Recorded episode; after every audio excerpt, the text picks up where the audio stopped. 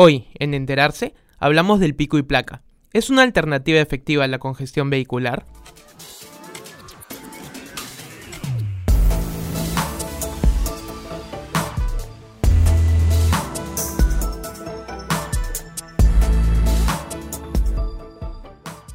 La Municipalidad Metropolitana de Lima ha implementado desde el 22 de julio el sistema pico y placa, que busca reducir la congestión vehicular restringiendo la circulación de vehículos según su placa.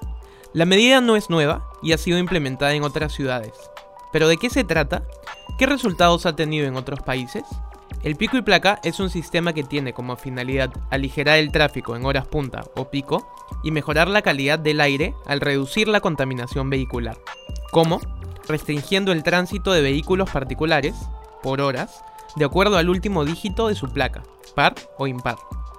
Como regla general, esta norma no se aplica a vehículos de emergencia, oficiales, policiales y diplomáticos, tampoco al transporte público autorizado, taxis, movilidades escolares, turísticas, entre otras. Además de Lima, las ciudades latinoamericanas que han implementado el pico y placa son Bogotá, México DF, San Pablo, Medellín, Quito, San José, La Paz y Santiago. Sin embargo, ¿es un sistema que funciona? La evidencia sugiere que a largo plazo no. Para mostrarlo, mencionaremos algunas de las ciudades en donde la implementación de esta medida no ha supuesto una mejora ni en la congestión vehicular ni en la calidad del aire. En el caso de Bogotá, ciudad donde la norma ya tiene más de 20 años de aplicada, un estudio realizado por el economista José Bonilla y publicado en The World Bank Economic Review reveló que el pico y placa ha empeorado el tránsito. Su propósito inicial fue reducir la circulación de 160.000 vehículos al día en horas de mayor congestión. La investigación midió los efectos en la congestión vehicular y en la calidad del aire durante distintos momentos desde su implementación. Su aplicación se analizó de acuerdo a dos fases, moderada y drástica. La primera comprende desde agosto de 1998, año en el que se dio inicio a la normativa, hasta el 2009, y la segunda del 2009 en adelante. El pico y placa en Bogotá inició en su fase moderada, restringiendo el uso de vehículos privados de lunes a viernes durante las horas pico, de 7 a 9 am y de 5 y media a 7 y media pm, de acuerdo al último dígito de la placa. En el 2002, la norma se ajustó. Se agregaron 30 minutos a la hora pico de la mañana y otros 30 al turno de la tarde.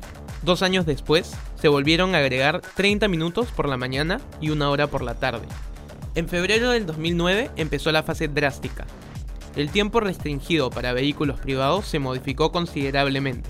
La restricción se aplicó por 14 horas diarias de lunes a viernes de 6 a.m. a 8 p.m. Los resultados indicaron que el pico y placa, implementado en sus dos fases, no mejoró la calidad del aire ni redujo el uso de automóviles. Por el contrario, el estudio sugiere que la fase drástica incluso incentivó la conducción de más vehículos, lo que da como consecuencia un aumento en la emisión de monóxido de carbono. Se registró además que durante la fase drástica de la medida se incrementó el stock de automóviles registrados y vendidos, el consumo de gasolina y la concentración de monóxido de carbono durante el horario pico de la mañana. Según la investigación, las personas buscaron comprar nuevos autos con distintos números de placa para alternar su uso en los días permitidos. De acuerdo con el estudio de Bonilla, la emisión del 98% del monóxido de carbono es generada por el tráfico vehicular y principalmente por vehículos que utilizan gasolina. En Bogotá, más del 90% de los autos cumple con esta última condición.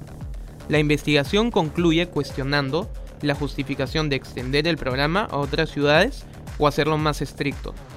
Una investigación de la Universidad Nacional de Colombia apunta que en el caso de Santiago, en Chile, la medida se aplicó en 1986 con fines ambientales, es decir, reducir la contaminación del aire. Por otro lado, en 1998, cuando la iniciativa se puso en marcha en Bogotá, se buscaba aliviar la congestión vehicular. Sin embargo, el estudio reveló que la aplicación del pico y placa está asociada con el aumento del parque automotor debido a que genera que las familias opten por comprar un segundo vehículo. Los de menores ingresos elegirán alquilar o comprar un auto de segunda. Ambas situaciones no solo tendrán como consecuencia un incremento del parque automotor, sino que también se generará mayor contaminación del ambiente. Por otro lado, se observó el aumento en el uso de taxis y motocicletas, así como la aparición de un mercado negro dedicado a la venta de placas, pares o impares. Se analizó también a Medellín, donde la medida se volvió obsoleta después de tres años de su aplicación, debido al aumento del parque automotor, que generó más tráfico del que evitó. En el caso de México DF, la ciudad pasó de ser una exportadora de automóviles con 74.000 vehículos por año a ser una importadora con 84.000 por año, a causa de las restricciones. En enterarse.com puedes encontrar un cuadro en el que se ve el efecto de la restricción vehicular en la compra de automóviles en México DF. Un estudio de Lucas W. Davis de la Universidad de Michigan apunta que la implementación en México DF del Hoy no circula, nombre utilizado en México para el pico y placa, generó un aumento de la contaminación del aire durante los fines de semana y los días de semana, en horas no pico. A ello se le suma que no se registró aumento en el número de pasajeros en el metro o en el sistema público o privado de autobuses. De la misma manera, según Davis, los registros vehiculares y las ventas de automóviles indican que la norma llevó a un incremento en el número total de vehículos en circulación. El autor concluyó que las restricciones no tuvieron éxito. Según el ya citado Jorge Bonilla, los peajes urbanos podrían ser una buena alternativa. En ciudades como Londres, Singapur, Milán y Estocolmo, su implementación dio buenos resultados. En Estocolmo, la concentración de monóxido de carbono se redujo 14% y la congestión 18%. Pese a esto, el economista indica que este sistema no ha tenido popularidad en Latinoamérica, puesto que supone un gran costo político. En estas ciudades, los peajes se han utilizado eficazmente para racionar la escasa infraestructura vial y trabajar frente a las externalidades de la contaminación. Una externalidad es, según la Real Academia Española, un efecto no buscado producido por una acción. Además, las tarifas varían de acuerdo al horario, siendo más elevadas durante horas de congestión vehicular.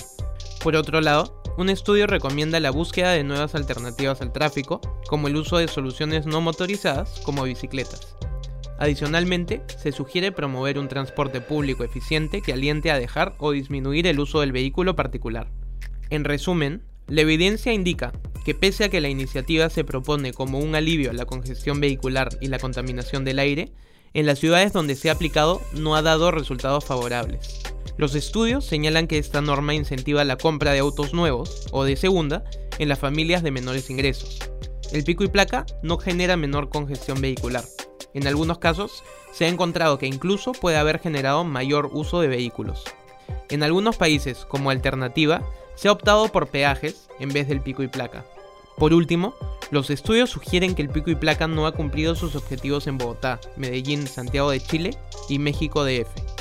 Si quieres enterarte de más temas como este, visita enterarse.com.